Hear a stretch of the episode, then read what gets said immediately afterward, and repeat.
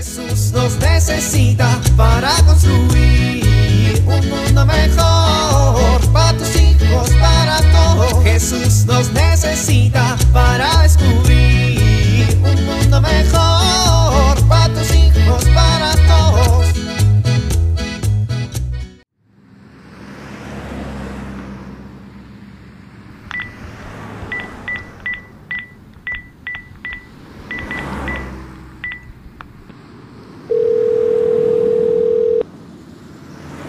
Hola, mi amor. Oye, ya voy para la casa. ¿Qué compro para comer? No, sí, sí, pregúntales. ¿Cómo? ¿Cada quien quiere algo diferente? No, que no inventen. No, queden de acuerdo. No me importa que sea domingo familiar. No voy a andar por todos lados consiguiendo lo que cada quien quiere. A ver, pásamela. Sí, pero entiende que ya tengo hambre y eso se va a tardar mucho. Que no. Bueno, ya, ni modo. Vamos a comer lo que hay en la casa, punto. Hoy me lleva la...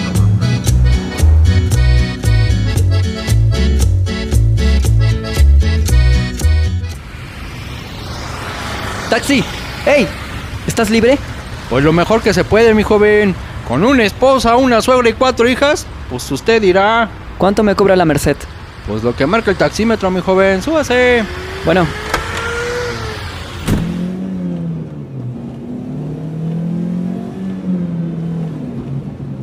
¿Le molesta el aire? ¿Quiere que suba la ventanilla? no, no me molesta el aire. Está bien, muchas gracias. Bueno, mi joven. ¿Y qué tal va su día? Uf, mi día. Apenas son las 10 de la mañana y ya quiero que se acabe. Todo me está saliendo mal. ¿En su trabajo, mi joven? En el trabajo, en la casa, con mi familia, en todos lados. Estoy un poco nervioso y muy estresado, la verdad.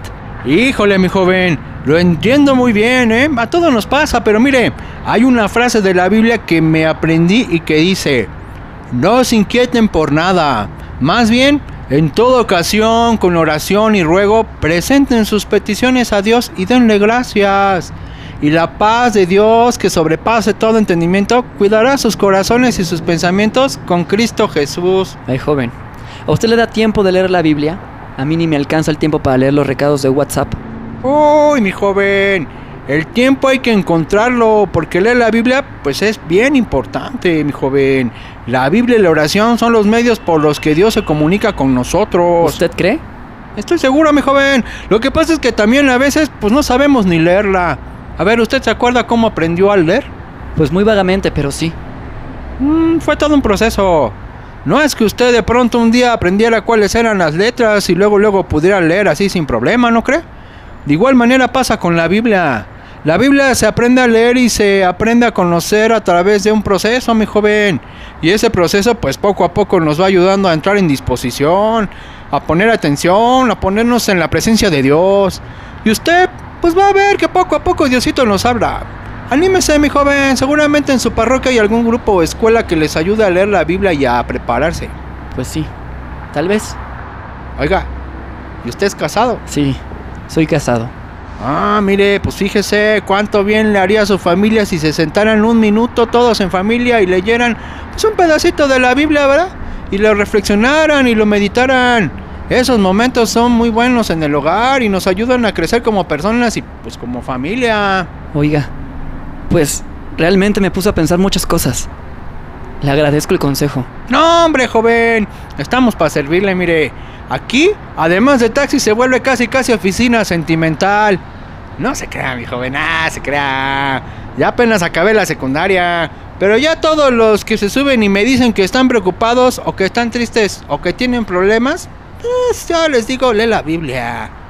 ¿Que me dejó mi novia? Pues lee la Biblia. ¿Que me voy a salir del trabajo? Pues lee la Biblia. ¿Que me siento deprimido? Pues lee la Biblia. ¿Que tengo angustias y preocupaciones? ¿Qué? Pues lee la Biblia. Sí, a ver, joven. Lo que pasa es que nosotros los católicos, pues vivimos pensando que nuestra vida personal y nuestra vida espiritual van separadas, y si no más por el contrario. Los dos están más vinculados de lo que pensamos, mi joven. Tienes razón. Ya llegamos, son 120. Listo. Le agradezco mucho, señor. No, al contrario, joven. Cada vez que tengo esta conversación con alguien, ah, pues a mí también me sirve para recordar. Que tenga buen día, mi joven. Igualmente. Ándale, pues. Muchas gracias. No, de nada. Jesús nos necesita para construir un mundo mejor para tus hijos, para todos.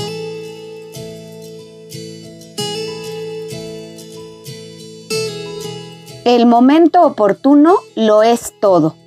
Los padres debemos aprender a identificar cuándo es el momento oportuno para acercarnos a nuestros hijos. ¿Para qué? Para vincular, para establecer un diálogo, para otorgar un momento de atención plena. Porque un momento equivocado puede producir efectos contraproducentes. Buenas intenciones o buenas acciones pueden producir efectos negativos cuando no sabemos identificar este momento oportuno. Para ello, hay que conocer su estado de ánimo. ¿Y cómo se logra esto? Observando su comportamiento. Si yo quiero acercarme a mi hijo y él se mete a su cuarto y cierra la puerta con un portazo, quiere decir que este no es el momento oportuno para entablar un diálogo y poder vincular. Soy Pilar Velasco.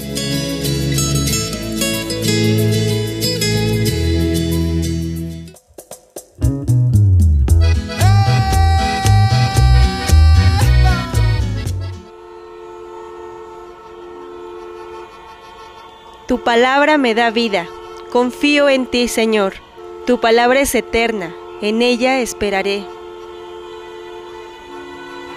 Ya falta poco para llegar al trabajo. Gracias, Señor.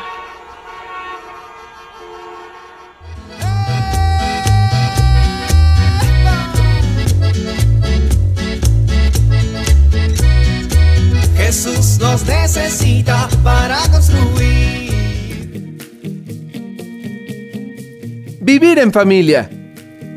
En la familia, iglesia, los catequistas o sacerdotes, así como con otras personas, pueden acompañarnos para leer y comprender la Biblia. Acerquémonos a ellos. Sigamos practicando la lectura de la Biblia en casa. Esta semana, elijamos por ejemplo el Salmo 4, leyendo un versículo y repitiéndolo varias veces al día, como una oración familiar.